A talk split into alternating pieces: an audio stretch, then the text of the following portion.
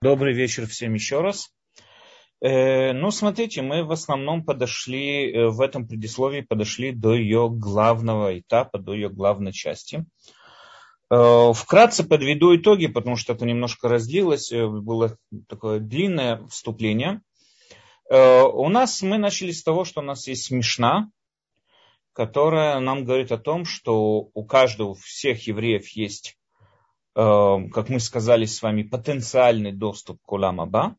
У каждого, у каждого есть возможность достичь Уламаба. Это не означает, что у каждого сейчас есть Уламаба, означает, что у каждого есть потенциал, у каждого есть возможность достичь Уламаба. Каждый, кто ведет, каждый, кто живет по принципам Торы, у него есть возможность достичь до Уламаба. Но потом Мишна приводит разные исключения. И мы с вами видели, что те исключения, которые приводит Мишна, они касаются не действий человека, они касаются именно его мировоззрений. То есть мы сказали, что человек, который отрицает э, то, что Тора с небес, человек, который отрицает оживление мертвых, человек, который отрицает, э, отрицает э, пророчество Муше и так далее. Мы с вами сказали, что этого человека у него нет уламаба. То есть человек может выполнять все написано в Торе, но если он не согласен, он отрицает пророчество о оживлении мертвецов, о оживлении мертвых, он не удостаивается уламаба. То есть здесь мы с вами еще к этой точке вернемся, когда с вами немного разберем спор Рамбама с другими мудрецами. Но, во всяком случае, то, что мы здесь из этого видим, это то, что улам Аба постигается не только практическими действиями, но улам Аба также постигается и самим мировоззрением.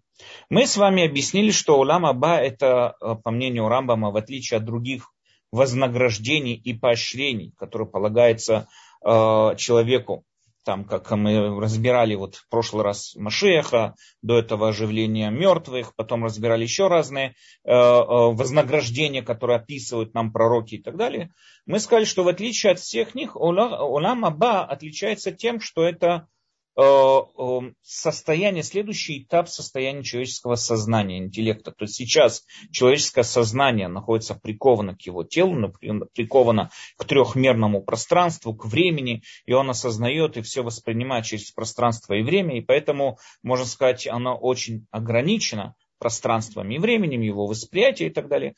Улам Аба это когда человек, когда состояние, сознание человека полностью освобождается от всех его телесных ограничений, освобождается от всех его телесных, э, скажем, материальных э, критериев его мышления, категорий мышления, и становится совершенно свободным в своем мышлении, он свободно мыслит, оно совершенно свободное и способно постигать, то есть человек, его сознание, его состояние продолжает существовать даже и после того, как тело уже распадается, тело пропадает. Так вот, для того, чтобы это достичь, вот этот вот уровень, чтобы до него дойти, для этого требуется, чтобы у человека было правильное сознание, которое способно осознать Всевышнего, которое осознает Всевышнего. Что значит осознает Всевышнего? Принимает его власть, абсолютную власть над собой, осознает его абсолют. Мы с вами вот как раз поговорим об этом, когда будем затрагивать принципы. Оттуда Рамбам, опять же, я сейчас это вкратце говорю, потому что мы чуть позже разберем это более подробно, оттуда Рамбам приходит к тому выводу, что существуют какие-то принципы мировоззрения, которым должен придерживаться каждый э, человек, который считает себя иудеем. У иудаизма есть определенные принципы, э, принципы веры, и каждый иудей практически должен придерживаться этим принципам для того, чтобы считаться иудеем и для того, чтобы считаться человеком достойным получить уламаба. Э, для Рамбама, как опять же, мы это все с вами более подробно разберем дальше, но для Рамбама эти принципы, они очень важны, они неотъемлемая часть, скажем так, еврейства, иудаизма. Достаточно, чтобы один из этих принципов человек отрекся от него, не принял его, как он перестает быть иудеем. Он перестает быть человеком, который не евреем. Еврей он еврей, это биологически также. То есть мама еврейка, так он еврей и так далее. Но с точки зрения мировоззрения, иудаизма и так далее, он перестает быть религиозным иудеем, он перестает быть, э, он относится к любой другой вере, чему угодно, но не к иудаизму. Что собой представляет иудаизм? Можно сказать, догма иудаизма, это вот эти вот 13 принципов иудаизма, которые мы с вами попытаемся в следующих уроках проверить, проучить и так далее.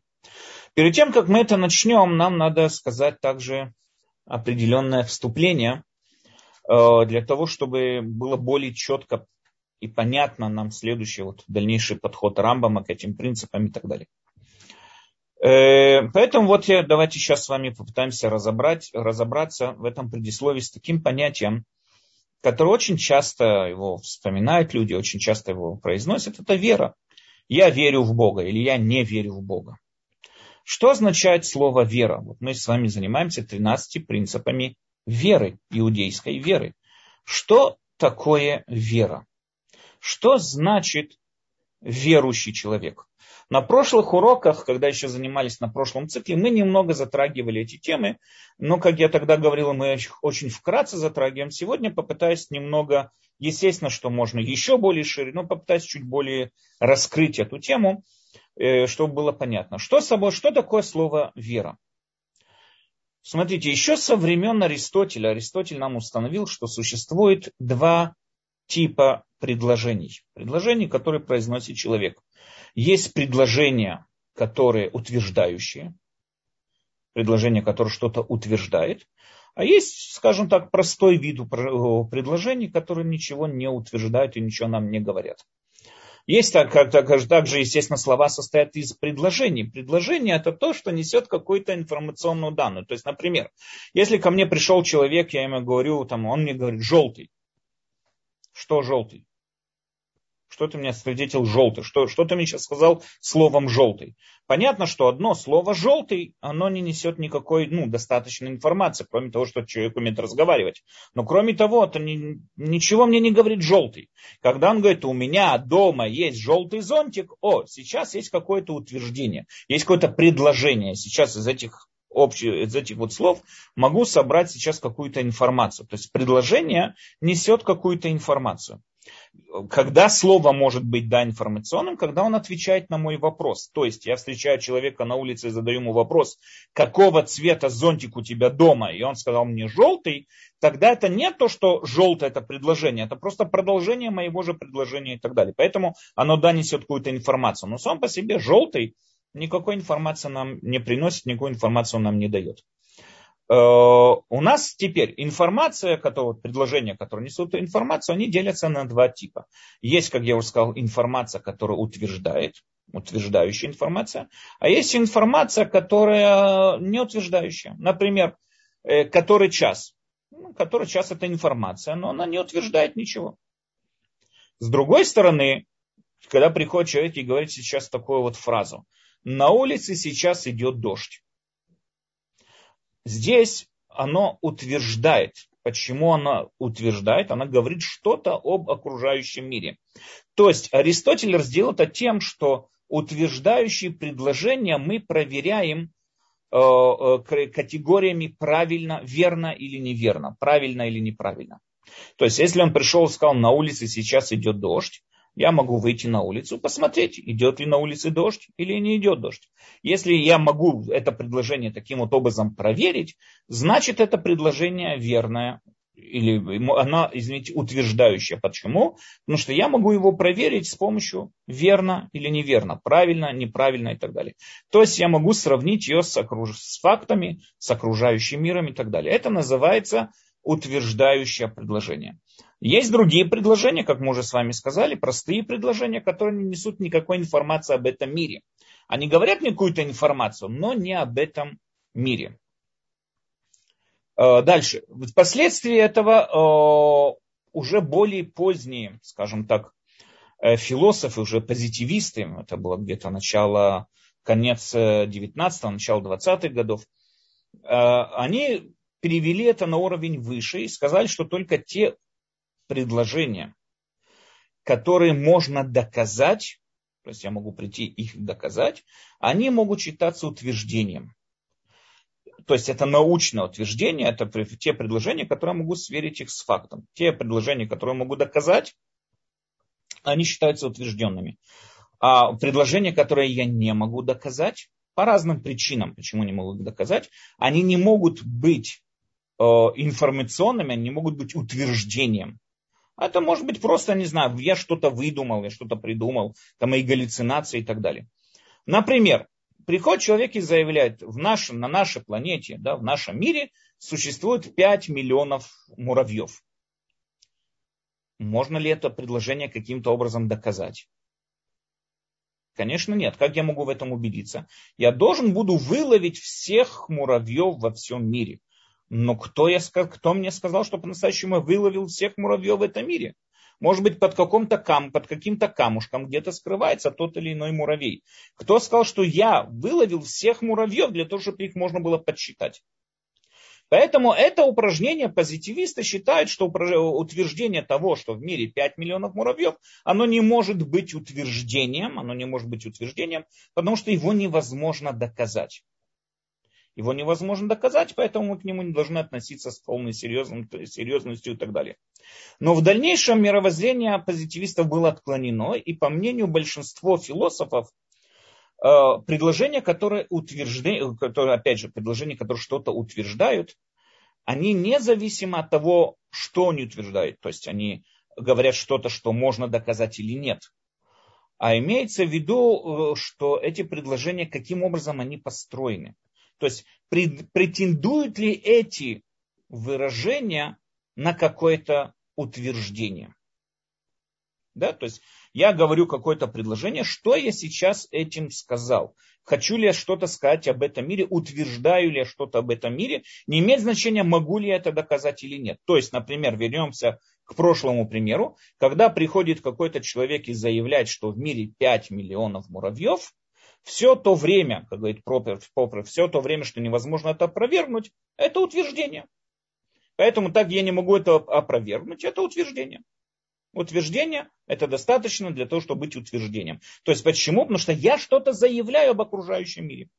Таким образом, сейчас раздел между предложениями, которые что-то утверждают, и предложениями, которые ничего не утверждают, он заключается в том, раздел, разница между ними заключается в том, эти предложения, они говорят что-то об объективном мире за моим пределом, или говорят что-то о моем субъективном восприятии.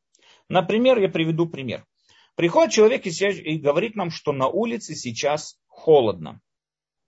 Мы можем это очень легко проверить. Мы сравним э, среднюю температуру земного шара и посмотрим, эта температура находится выше средней температуры или ниже. Если ниже, можно сказать, что-то холодно, если выше, это тепло. То есть мы можем это проверить. Но когда приходит человек и говорит, мне холодно, мне сейчас холодно, мы никак не можем это проверить. Мы не можем это проверить. Почему? Потому что это его субъективное ощущение.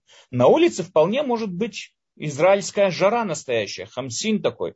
36 градусов вполне может быть, 38 градусов. Но ему холодно по разным причинам. Может быть, у него температура. Я не знаю почему. Он переживает за что-то, не знаю почему, но ему холодно. То, что он, человек приходит говорит, мне холодно, это не утверждение об окружающем мире. Это утверждение о его личном ощущении. Что лично ощущает сам этот человек.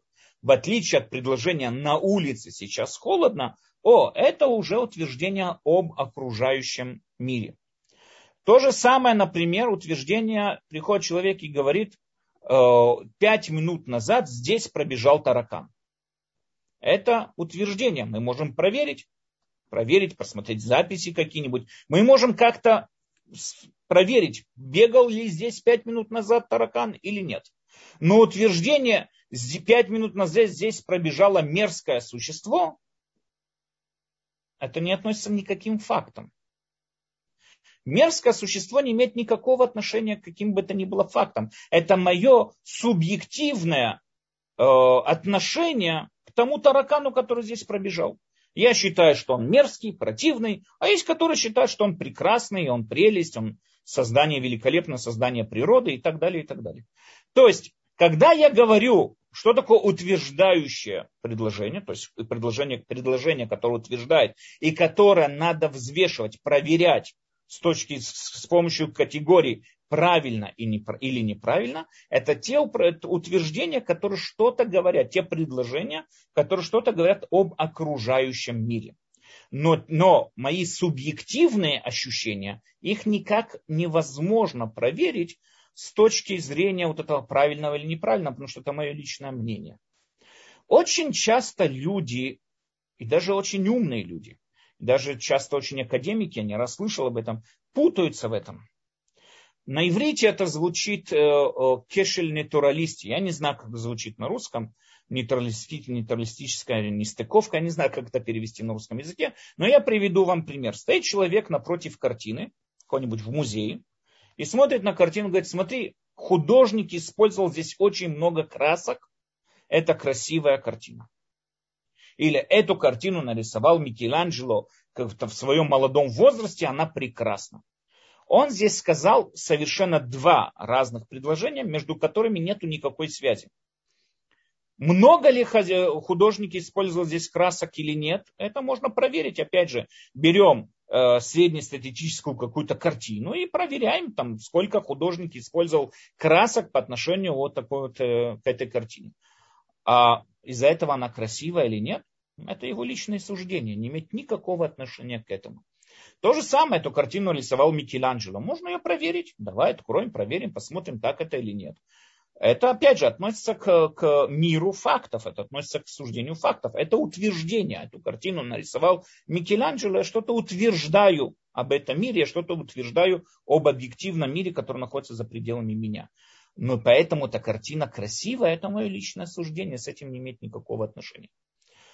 Я приведу вам еще один пример, который я очень слышал как-то в свое время определенную дискуссию, которая поднялась в Израиле давно, это было много лет назад, по отношению к абортам. И вот был разговор, разрешено практика абортов, можно, надо ли разрешить, нельзя разрешать и так далее, и так далее. Естественно, кто там выступает? Выступает, с одной стороны, сидят доктора, академики, медики и так далее, с другой стороны, приводят религиозных людей, раввинов или всяких там других э, э, людей, занимающихся моралью и так далее, которые доктора кричат, что можно, раввины, конечно, кричат против и так далее, и так далее. Но когда я прислушался к суждению докторов, мне что-то там очень сильно не понравилось, и это вот эта вот точка. Приходит, сидит человек и говорит такую вот вещь, один из профессоров, так как до определенного, не помню там до какого времени, там до определенного времени у эмбриона еще не развита нервная система, то есть еще нет, не существует нервной системы, поэтому он не считается живым, поэтому его можно убивать. Не убивать, извините, а можно, ну, как более красиво это сказал, да, можно его удалять, я не, не помню, как он выразился. И здесь мы опять же встречаемся с этой картиной в музее. Почему? Если у него нервная система до того периода времени или нету, это вопрос относится к фактам. Это можно проверить, это можно убедиться, и это его утверждение об объективном мире. Но то, что у него из-за того, что нету нервной системы, поэтому можно его удалять, это кто сказал? Это ты откуда взял? Это не имеет никакого отношения к объективному миру. Почему? Вполне может быть, придет какой-нибудь человек и скажет, смотри, любое создание, имеющее потенциал к жизни, убивать нельзя. Ребенок, эмбрион в животе матери, сто процентов имеет потенциал к жизни, поэтому его убивать нельзя. Но что здесь произошло? Человек смешал, вот этот доктор, профессор, он смешал совершенно разные доводы. Он смешал факты со своим личным суждением. Он считает, что если нет нервной системы, можно убивать. Но это нигде не написано. Это его личное сознание, это его личное мнение.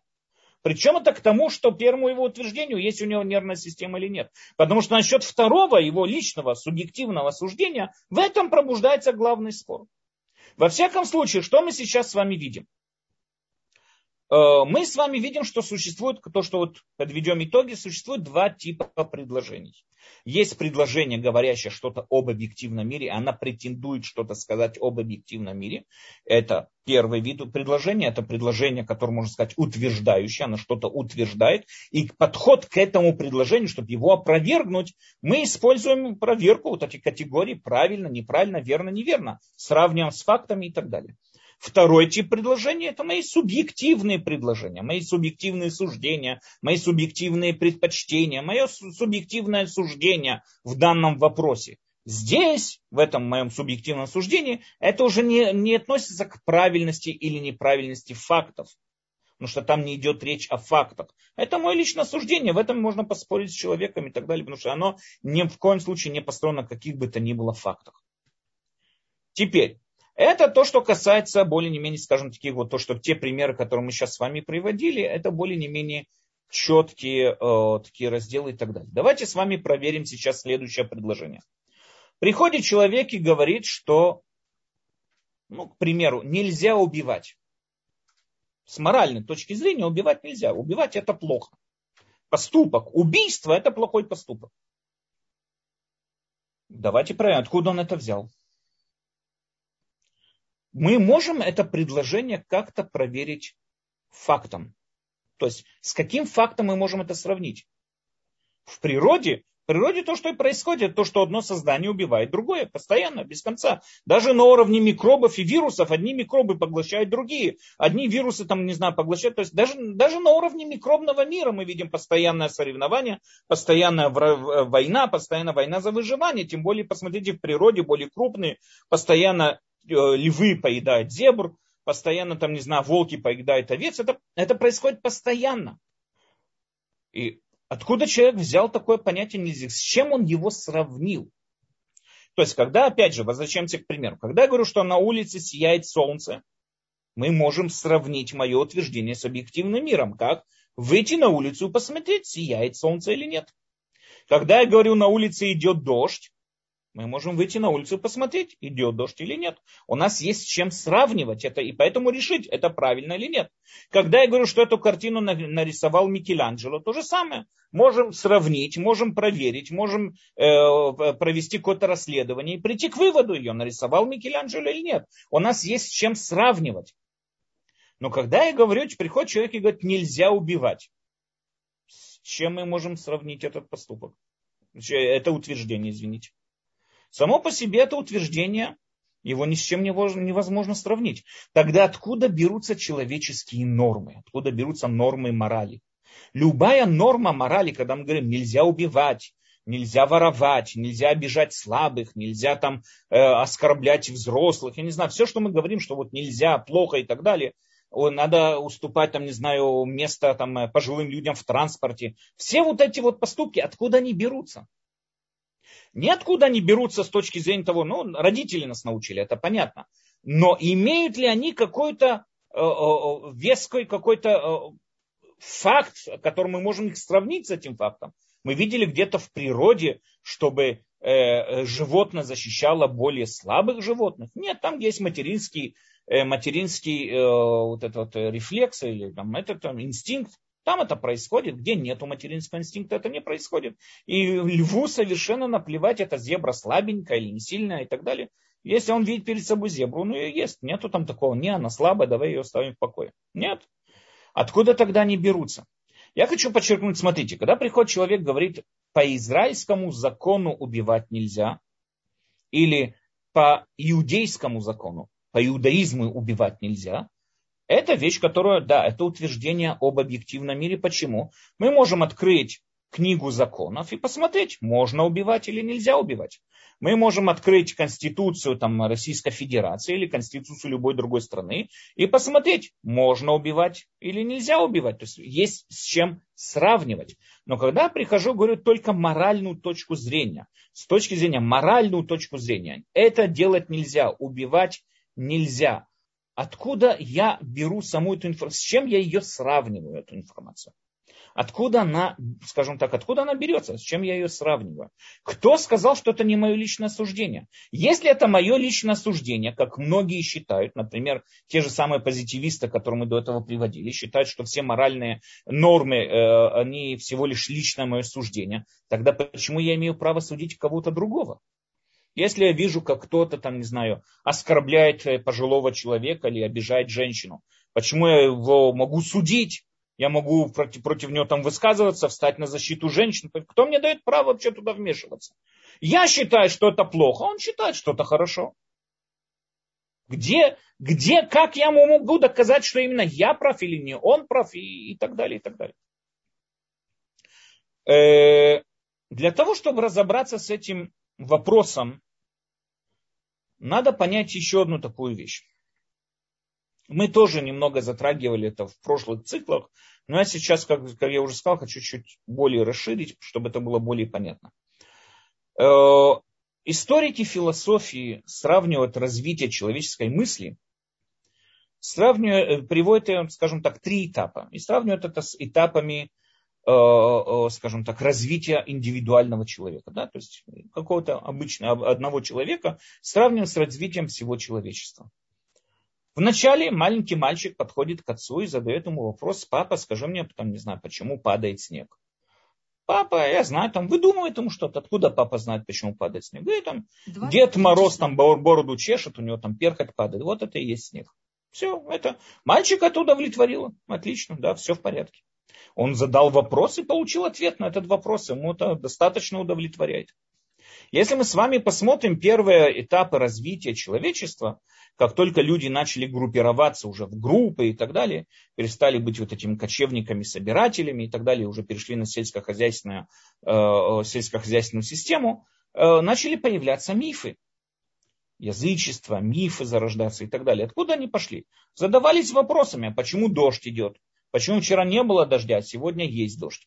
Кому можно обратиться с этим вопросом? Обращались к разным шаманам, потому что они были наиболее умные в этом племени. И шаманы придумывали разные мифы. И людей это удовлетворяло. А, да, там такой-то бог, мы ему жертву не принесли, поэтому дождь не пошел. А тому принесли, поэтому дождь пошел. И, и так далее, и так далее. Начали развиваться мифы, начали развиваться разные легенды, и вокруг этого строятся разные ритуалы, Э, язычества и так далее, и так далее.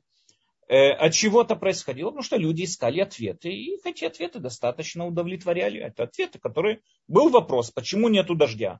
Ответ, э, боженька не захотел, и вот нету этого дождя, и все. И там есть какой-то тополь стоит в поле, вот этот тополь, надо ему жертву принести, и все будет. Он принес жертву, если еще пошел дождь на следующий день, ну так это вообще замечательно. Все, значит, ему, ему на это есть полный ответ. Это первый, скажем, первый этап человека.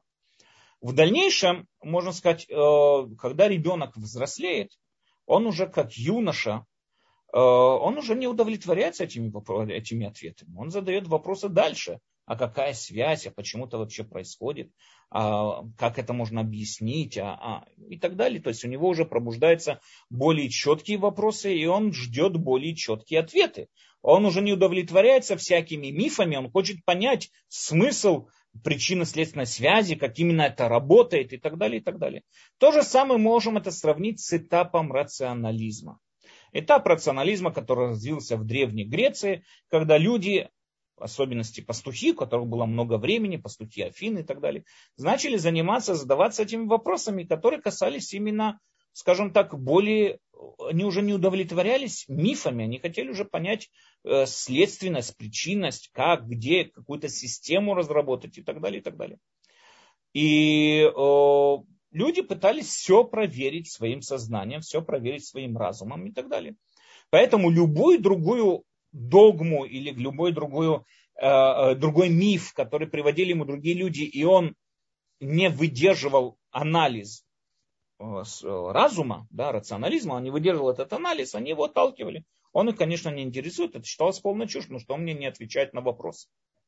Он не отвечает мне на вопрос, поэтому естественно, что рационализм, он как бы вышел в первую очередь бороться со всеми мифами, бороться со всеми язычествами, бороться со всеми вот этими. То есть не то, что это была его главная цель, но его последствия было в том, что люди начали отказываться от всех вот этих вот мифов и так далее, и так далее.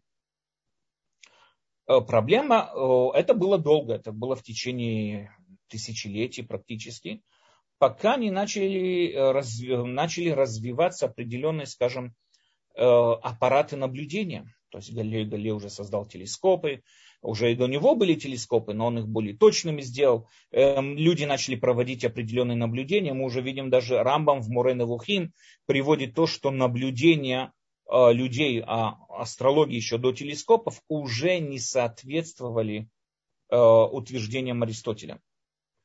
То есть надо понять такую вещь. Что такое рационализм? Рационализм это человек, который, допустим, мы задаем человеку вопрос, сколько ножек у муравья. Как сегодня обычный человек поступит? Он поймает муравья и посчитает, сколько у него ножек. Э, рационалист говорит, это неправильный подход. Почему? Кто сказал, что ты поймал правильного муравья? вдруг ты поймал, поймал какую-то мутацию. Хорошо, поймаем тысячи муравьев. Кто сказал, что эти тысячи муравьев, они представители?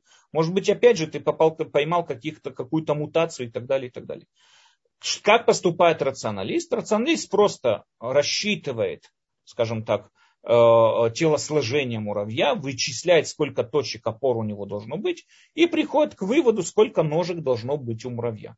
Допустим, если рационалист пришел к выводу, что у муравья должно быть 12 ножек, а мы показываем, что у муравья там 6 ножек, его это не интересует, совершенно не интересует. Он скажет, что такой-то инвалидный муравей, он не соответствует норме, потому что по всем вычислениям, с точки зрения логики, должно быть у муравья именно 12 ножек, допустим. Таким образом, рационалист, он не готов принимать ничего из того, что вот ему что не соответствует его мышлению, его разуму и так далее. И более того, сами наблюдения его не интересуют. Но, как я уже сказал, когда все-таки начали развиваться аппараты наблюдения, все больше и больше несоответствий наблюдалось между э, мировоззрением Аристотеля, между его писанием вот, мира, физики и так далее, и нам, нас окружающим миром. Во-первых, мы увидели, что небесные сферы, в которые верил Аристотель, ведут себя совсем по-другому. Мы, и они не описываются, не объясняются его теорией физики. В дальнейшем мы увидели, что у каждой там э, Галилей, Галилей нашел разные луны у Юпитера, и в дальнейшем и так далее. То есть мы видели и убеждались, потом он доказал, отрекся от теории Аристотеля о том, что э, чем тело более тяжелое, тем оно быстрее падает и так далее, и так далее. Постепенно, постепенно ставя опыты и наблюдения, люди начали отходить от рационализма и к пришел, скажем так, ампирицизм. Ампирицизм это полное противоречие, которое ампирицизм говорит, что нас должно интересовать, человека в первую очередь должно интересовать именно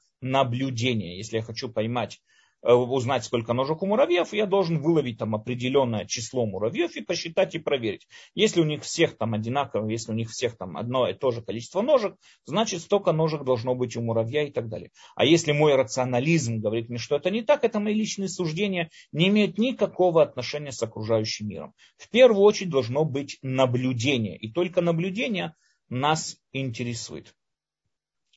И Ампирики, мы знаем, что они вот ампирицизм, они продвинулись, очень сильно продвинули технику, технологию и так далее. То есть практически изменилось все мышление всего мира и так далее, и так далее. Э, но, само собой, сам ампирицизм, он оказался в тупике, как заметил один из великих э, философов, который придерживался движения эмпирицизм, Давид Юм, что сам эмпирицизм находится в очень большой проблеме. Для того, чтобы наука, скажем так, продвигалась, для того, чтобы наука существовала, требуется как минимум два постулата. Первый требуется у нас, чтобы существовала индукция, чтобы мы могли, вот увидев несколько событий, мы могли их как-то объяснить вместе. То есть увидев, что упало яблоко, э, упал карандаш, упала ручка, значит есть какая-то сила, приводящая предметы, предметы падать вниз. И второе у нас э, это то, что требуется причинно-следственной связи. Но проблема в обоих ситуациях, что индукция требует от меня от определенных э, явлений, которые я наблюдал, сделать что-то более глобальный вывод, но этот вывод он никогда не наблюдался мною. То есть для того, чтобы прийти к индукции, индукция всегда выходит за границы моего наблюдения. Никто никогда не может прийти и сказать, что он видел силу гравитации. Он может только сказать, что он видел отдельные предметы, которые падают вниз. Кто сказал, что эти предметы надо объединять вместе? И кто сказал, что это объединение, причина этого объединения, это и есть какой-то глобальный закон физики. Это никто нам не говорил такого. И поэтому уже с точки зрения эмпирицизма это никто не наблюдал и не видел. То же самое по отношению к причине следственной связи. Причина следственной связи, ее никто никогда не видел. То, что мы наблюдаем и видим, допустим, мальчик ударил по мячу мяч полетел, то, что мы с вами видим, это то, что после того, как мальчик ударил по мячу, мяч полетел. Но кто это сказал, что здесь существует из-за того, что мальчик ударил по мячу, мяч полетел? Получается таким образом, что два главных постулата для существования науки, два наиболее важнейших постулата, которые существуют, мы их никогда не видели и не наблюдали. Это наши догадки. Это наше суждение. Но мы их никогда не видели и наблюдали. Было очень много попыток ответить на эти вопросы. Кант в своей огромной книге пытался ответить. Есть такие, которые опровергают Канта, у Канта там свои проблемы, не будем в это входить. Но во всяком случае, вопрос, который существует, вопрос, вот, серьезный вопрос. Поэтому эти вопросы в конце концов привели, скажем так, к трем путям мышления, скажем так. Первое, то, что называется скептики или агностики, то есть люди, которые сомневаются во всем. Говорят простую вещь. Никакой истины в этом мире нет, потому что мы ее никогда не видели, наблюдали.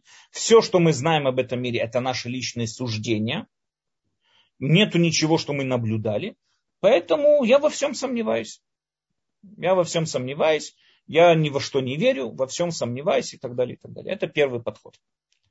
Второй подход – это наоборот человек, который верит во все. Говорит, так как все равно никакой истины нету в этом мире, потому что никто никогда не видел ни индукции, никто никогда не наблюдал причинно-следственной связи, поэтому причиной любого явления может быть все, что угодно. Это люди, которые верят в разные теории конспирации, это люди, которые верят в разных инопланетян, в небесных фей, во все что угодно и так далее, и так далее. Почему? Потому что все равно нету какого-то одного достоверного источника, на который мы можем полагаться. Давайте верить во все. Третий подход, это можно сказать подход, который, ну, более грубо говоря, к нему придерживался Кант и более, и более последние философы, называется э, синтетический подход, то есть синтетика, да, то есть это когда мы смешиваем скажем такую вещь. Э, у нас есть несколько возможностей э, э, ознакомиться с окружающим миром. Первое это через наши органы чувств. Да, то есть я что-то увидел, я что-то услышал, что-то потрогал, я что-то унюхал. Есть вот через органы чувств мы можем ощущать происходящее в этом мире. И также есть с помощью разума мы можем делать разные выводы, совершать разные выводы, делать разные выводы, используя для этого разум. Разум он мыслит, анализирует, понимает, делает выводы, а органы чувств доносят до разума саму информацию. Но Рамбам пишет в Мурен Вухим такое выражение, это очень часто встречается в разных, э, в разных выражениях и среди других мудрецов, называется глаза разума. Что такое глаза разума? Это то, что по-простому можно назвать интуиция. Что такое интуиция? Интуиция это когда человеку очевидно, очевидно, что это так. Человеку очевидно, что это вот то, что происходит, это так. Откуда это очевидно, другой вопрос. Но у него есть четкая интуиция, что это так. Много людей ошибочно опровергают интуицию, отталкивают интуицию, не считают ее каким-то достоверным источником, э, на который можно полагаться и так далее. Но как мы с вами видим, без интуиции практически у нас не существует ни науки, ни всего, ни всего остального. Интуиция нам говорит простую вещь. Если мы видим с вами э, силу гравитации, то есть если мы видим с вами, что все предметы падают вниз, наверное, у этого есть одно объяснение. И оно глобально касается, наверное, всех уголков нашей Вселенной. Откуда мы это взяли? Наверное, это так. Очевидно, что это так. Нет причины думать по-другому. Более того, э, да, это очевидно, что это так. Это интуиция. Интуиция это когда человек осознает происходящее в этом мире не через органы чувств, осознает их разумом, но он не анализирует и обдумывает их разумом, а именно соприкасается с этим миром, используя свой разум. У человека, с точки зрения рационалистов с точки зрения вот общих философов, у человека есть огромный инструмент, скажем так. Это его разум. Всевышний наградил человека огромный инструмент, это его разум. С помощью разума человек способен охватить происходящее в этом мире. И с помощью разума человеку понятно, есть вещи, которые он даже не может их объяснить, но они ему понятно, что они так. Он не может объяснить, вот как мы сказали, юноша не может объяснить, э, нельзя, извините, взрослый человек, вот, который доход, да, вот, не может объяснить юноше, э, который ищет во всем рационализм, почему нельзя убивать.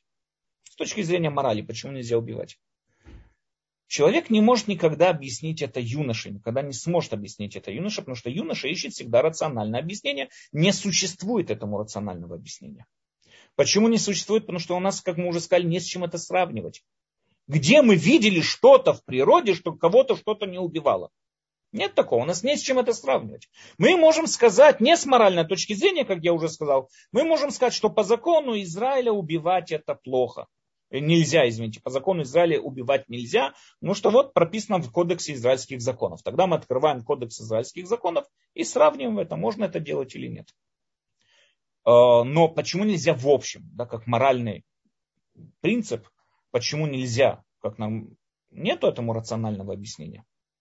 Это может только прийти взрослый человек и сказать, смотри, дорогой, есть такое понятие, называется интуиция, и мне очевидно, мне лично очевидно, что убивать нельзя. И если мне лично, надо понять такую вещь, юноши тоже это очевидно, что убивать нельзя. Мы не говорим с вами о каком-то психованном человеке, которому это не очевидно. Юноше это тоже очевидно, что убивать нельзя. Только он не готов на эту очевидность полагаться, потому что он в ней не видит рационального доступа какого-то, он не видит в ней какой-то рациональной базы какой-то, поэтому он не готов на нее полагаться. Но ему тоже очевидно, что убивать нельзя. Потому что если тот человек, кому не очевидно это, такому человека надо срочно изолировать от общества. Он опасный для человечества. То есть всем людям, более-менее у кого есть разум и сознание, всем очевидно, что убивать нельзя. Это понятно. Вопрос, можем ли мы полагаться на эту очевидность. И как мы сейчас с вами видим, человек, который не полагается на эту очевидность, он не полагается на эту интуицию, практически теряет смысл все моральные нормы, которые могут существовать. Как я могу объяснить человеку, почему нельзя быть подлецом? Ну, не будь под лицом, будь честным, хорошим человеком, не будь гадиной. Как я могу ему такое объяснить? Нет у меня с точки зрения морали. Я могу ему сказать, тебе невыгодно, будешь под лицом, люди будут тебе сторониться, тебе невыгодно и так далее, и так далее. Но как я могу ему объяснить, как я могу ему объяснить с точки зрения морали, почему это плохо? С точки зрения морали, почему это плохо? Без того, чтобы просто его довести до состояния интуиции, то есть ему объяснить, что на интуицию можно полагаться, без этого никак я ему это объяснить не могу. Теперь, конечно, понятно нам, что интуиция это очень тонкая грань, да, то есть это, естественно, она может нас приводить к обману. Не всегда интуиция верная, не всегда интуиция правильная. Поэтому мы должны к ней очень четко всегда э, быть и э, очень осторожно к ней относиться. Но с огромным уважением у нас существует и обман зрения, и обман слуха. И у нас очень много, очень часто наши органы нас обманывают, но все равно мы на них продолжаем э, полагаться.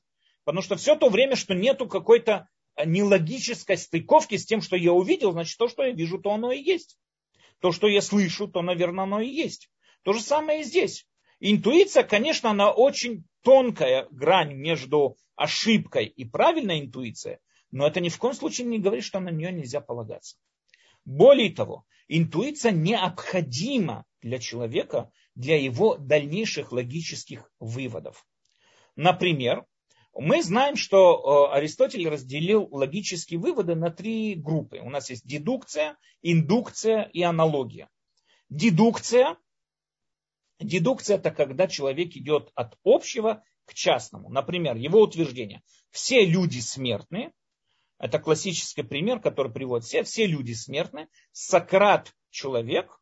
Вывод. Сократ умрет. Другого быть не может.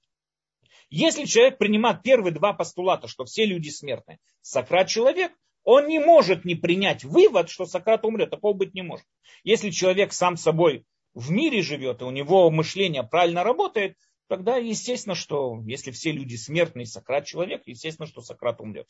Это дедукция. Мы от всех людей смертны переходим к тому, что Сократ умрет. От частного переходим, от общего, извините, переходим к частному. Что такое индукция? Индукция говорит такую вещь. А Платон умер, Сократ умер, Аристотель умер. Вывод. Люди умирают. Э, извините, следующий этап. Люди умирают. Вывод. Люди смертны.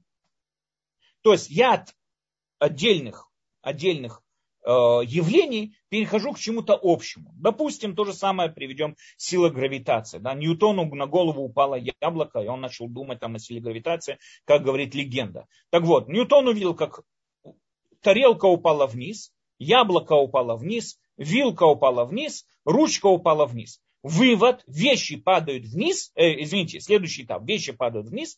Вывод, существует сила гравитации. То есть он от частных, э, вот этих вот, э, от частных явлений перешел к глобальному закону Вселенной, который говорит нам о том, что существует сила притяжения. Окей. Есть третья у нас, это аналогия. Аналогия говорит простую вещь. Если Аплатон умер, а Платон человек, Сократ, который человек, наверное, он умрет тоже. Это называется аналогия. То есть она остается на одном и том же уровне. Она не переходит от частного к общему или от общего к частному. Она остается между частным и частным, между общим и общим. Остается на том же самом уровне. Когда мы с вами проверим, как, на какую из этих логических э, э, на какие из этих логических э, приемов, скажем так, да, мы, можем, мы можем больше всего полагаться. Большинство людей говорят, конечно, на дедукцию. Почему? Ну, потому что она более жесткая. То есть, если все люди смертны, и Сократ человек, значит, и Сократ умрет. Это твердо. А то, что я видел, какие-то предметы падают вниз, кто сказал, что из-за этого существует какая-то глобальная сила? Это какой-то определенный скачок, который я совершаю, какой-то определенный скачок из моих наблюдений в свое личное суждение. Кто сказал, что этот скачок, он правильный? Но то, что все люди смертны, если Сократ человек, и ты принимаешь, тот мой оппонент, э, оппонент он принимает вот эти вот два постулата, значит ему понятно, что Сократ э, умрет. Поэтому дедукция считается наиболее твердой, наиболее жесткой без, бесспорным доказательством. Но проблема в том, что если мы с вами посмотрим, дедукция ничего нового нам не говорит. Почему? Потому что когда я уже сказал, что все люди смертны, что означает все люди смертны? Давайте само предложение, все люди смертны. Оно означает, а Платон смертный, Сократ смертный, э, дядя Миша смертный, тетя Оля смертная, там, не знаю, там, э, э, все, то есть все мои соседи смертные. То есть, когда я произношу все люди смертны, это имеется в виду, что каждого человека из девяти, сколько у нас сегодня там миллиардов на земном шаре, каждый из них смертный. И естественно, что в этот список также ходит и Сократ. То есть уже в самом первом предпосыле, уже в первом постулате уже был заложен сам вывод. Поэтому дедукция ничего нового мне не сказала. Дедукция просто повторяется. Он говорит, о, все люди смертны. Что такое все люди смертны? Сократ тоже смертен. Следующий этап. Сократ человек, значит Сократ смертен. Но то, что Сократ смертен, я уже это понял из предпосылов. То есть дедукция ничего нового не открывает. Дедукция просто формулирует уже понятную мне информацию, ее просто формулирует правильно в голове. Но индукция и аналогия, они совершают скачок, который можно сказать скачок веры. То есть я беру какие-то отдельные явления, из них пытаюсь сделать глобальный закон. Из них сделать какой-то глобальный, какой-то э, глобальный вывод, что существует во всей Вселенной сила гравитации. Откуда? От тех предметов, которые я видел, что они падают вниз. Здесь я совершаю какой-то скачок определенный. Потому что то, что существует сила гравитации, она не относится к тем постулатам. А один, каждый постулат говорит только о отдельных объектах, которые падают вниз но не говорит ничего о глобальном. То, что существует что-то глобальное, это уже мой, мой личный довод. Таким образом, мы здесь видим, откуда, кто сказал, как мы уже задали вопрос, кто сказал, что это довод верный и правильный.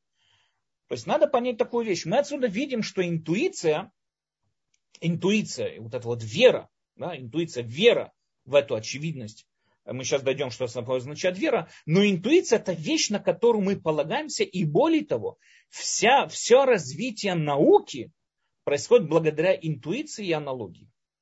Потому что дедукция ничего нового нам об этом мире не говорит. А то, что говорит нам новое, то есть любое продвижение в науке происходит через дедукцию или аналогию мы наблюдаем какие-то отдельные явления, из этого делаем какой-то глобальный вывод о каких-то глобальных законах природы и так далее. Для того, чтобы это произвести, нам требуется определенная интуиция, скажем так, определенная, ну, уже грубо говоря, скажем, определенная вера. И здесь заключается, что такое вера?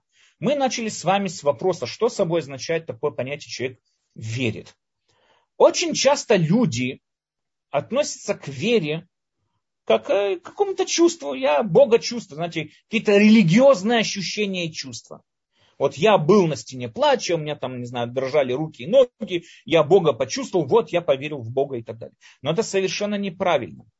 Вера, если вернемся к самому началу нашего урока, вера это предложение. Что значит я говорю, что я верю в Бога? Я говорю, этим миром управляет Бог. То есть здесь существует Бог это утверждение, это предложение, которое утверждает что-то об окружающем мире.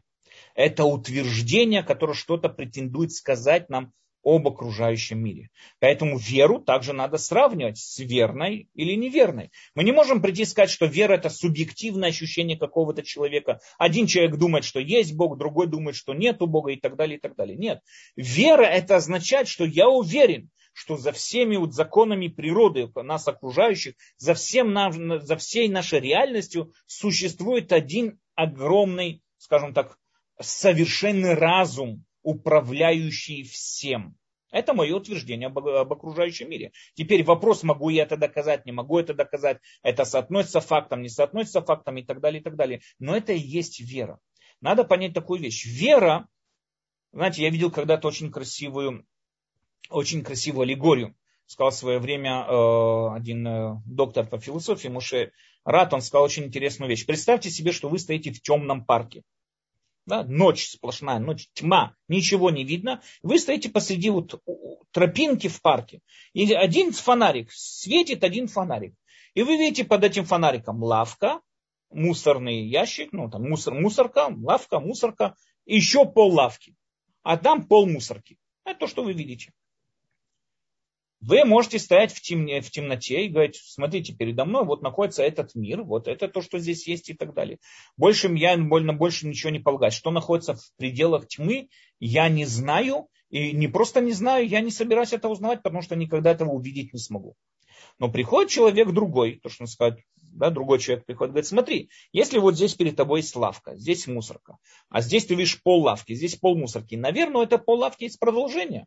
То есть мы видим из всего построено, что, наверное, за пределами этого света, этого круга света, наверное, есть какое-то дополнительное продолжение. Ты видишь, что мир продолжается. Наверное, там тоже есть лавки, мусорки, лавки, мусорки и так далее. Один говорит, я не собираюсь этим заниматься, первый человек говорит, потому что я не вижу это, я не, не понимаю, я этого не вижу. И меня это не интересует, потому что это, скажем, не научно. Приходит верующий человек, говорит, почему? Я утверждаю, что из моих наблюдений я совершаю какой-то определенный вывод, я делаю какой-то вывод, что, наверное, также продолжается там до конца всей этой тропинки и так далее, и так далее. То есть, что такое вера? Вера – это когда человек продолжает свое суждение за пределами фактов. То есть перед ним находятся факты, он пытается их каким-то образом объяснить, и он пытается предложить, предоставить, предложить какое-то предложение для продолжения объяснения этих фактов, этим фактам, которые вот он видит и так далее. Это и называется вера. И теперь вера, на ней построено такое понятие, как интуиция. Вопрос сейчас надо проверить, это правильная вера или неправильная вера. Но ни в коем случае нельзя подойти к вере и сказать, что это что-то субъективное. Человек, который приходит и говорит, что я верю в Бога, то есть я его чувствую, и у меня есть какие-то э, религиозные чувства, это не относится никакой, это не имеет отношения к вере. Это какие-то психологические, там, не знаю, процессы, которые переходит человек, психологические, психиатрические, не имеет значения. Но это какие-то процессы, которые проходит человек, он там что-то переживает и так далее. Но это не утверждение об объективном мире. Вера – это, да, утверждение об объективном мире. Я утверждаю, что тем, что все мои мной видимые предметы падают вниз, я утверждаю, что существует глобальная сила гравитации. Я верю в силу гравитации. Я ее никогда не видел, но я верю, что она существует, и она есть. Понимая это, надо понять такую вещь.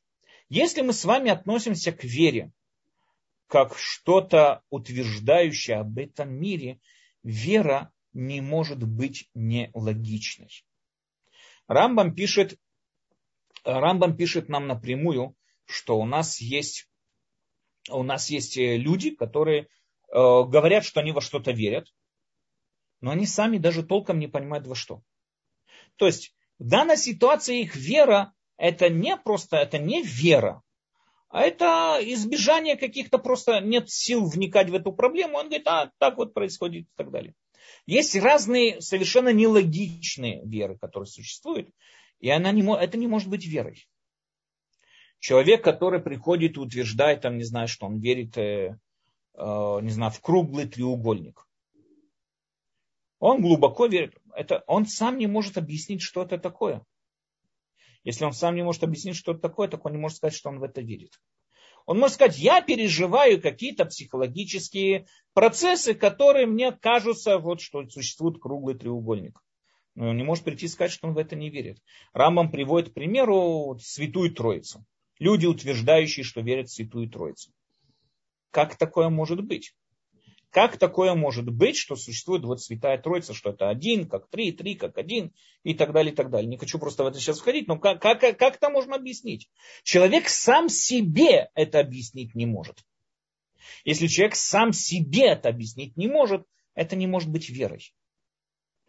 Когда мы приходим и говорим, что мы верим в Бога, надо, чтобы человеку было четко понятно, что он здесь произносит во что он верит. Потому что в данном предложении он утверждает что-то об окружающем мире. Данное предложение нам что-то говорит об окружающем мире. Поэтому он не может прийти и сказать, я не знаю, во что я верю, я не знаю, есть какая-то там, не знаю, космическая сила, которая чем-то управляет, но эта сила... Если ты сам себе не можешь объяснить, во что ты веришь, это не вера. Тем самым образом Рамбам приводит и делает огромный скачок. Как мы дальше с вами это будем разбирать, я уже вижу, что сегодня мы это не успеем. Но Рамбам совершает огромный скачок. Если, например, со времен, очень часто считается, скажем, да, со времен рационализма и так далее, считается, что рационализм, он не соответствует, он, он, он не соответствует вере. То есть человек не может быть рациональным и верить в Бога. Человек не может быть рациональным и так далее. По мнению Рамбама совершенно наоборот. Самое рациональное, что может быть в мире, это вера. Если вера построена на правильных основах, правильных доказательствах, если вера построена, если человек понимает, он сам себе может объяснить, во что он верит, это логично, он не должен кому-то другому доказывать. Он должен сам, сам себе, чтобы он смог объяснить, во что он верит. Если он может сам себе объяснить, это очень рациональный подход. Как мы с вами видим, вся наука Практически вся наука построена на вере. Без веры у нас нет индукции. Без веры у нас нет причины следственной связи. Как это уже заметил Давид Юм, у нас нет причины следственной связи. Мы верим в причину следственной связи. Мы верим, что если я каждый раз вижу, как, как мальчик бьет по мячу, мяч летит, я верю, что мяч летит из-за того, что мальчик ударил по мячу. Я в это верю. Несмотря на то, что никогда из-за я не наблюдал. Я видел только последовательность. Мальчик ударил по мячу в такое-то время, в такое-то время мяч куда-то полетел. Кто сказал, что это одно из, из кто сказал, что это из-за того, что мальчик ударил по мячу? Вся наука, все наше восприятие этого мира, все полностью построено на вере. Это понятно каждому. И Вопрос теперь, эта вера, она логична или она нелогична, построена ли она на правильных и логичных доводах и так далее, и так далее. Это без Раташем мы с вами разберем чуть дальше.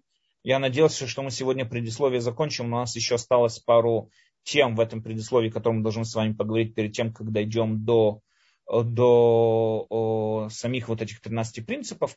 Так что желаю всем гмар хатима и без Раташем, надеюсь, после Йом-Кипура или после праздников, должен посмотреть по календарю, когда это выйдет, мы сможем с вами продолжить дальше.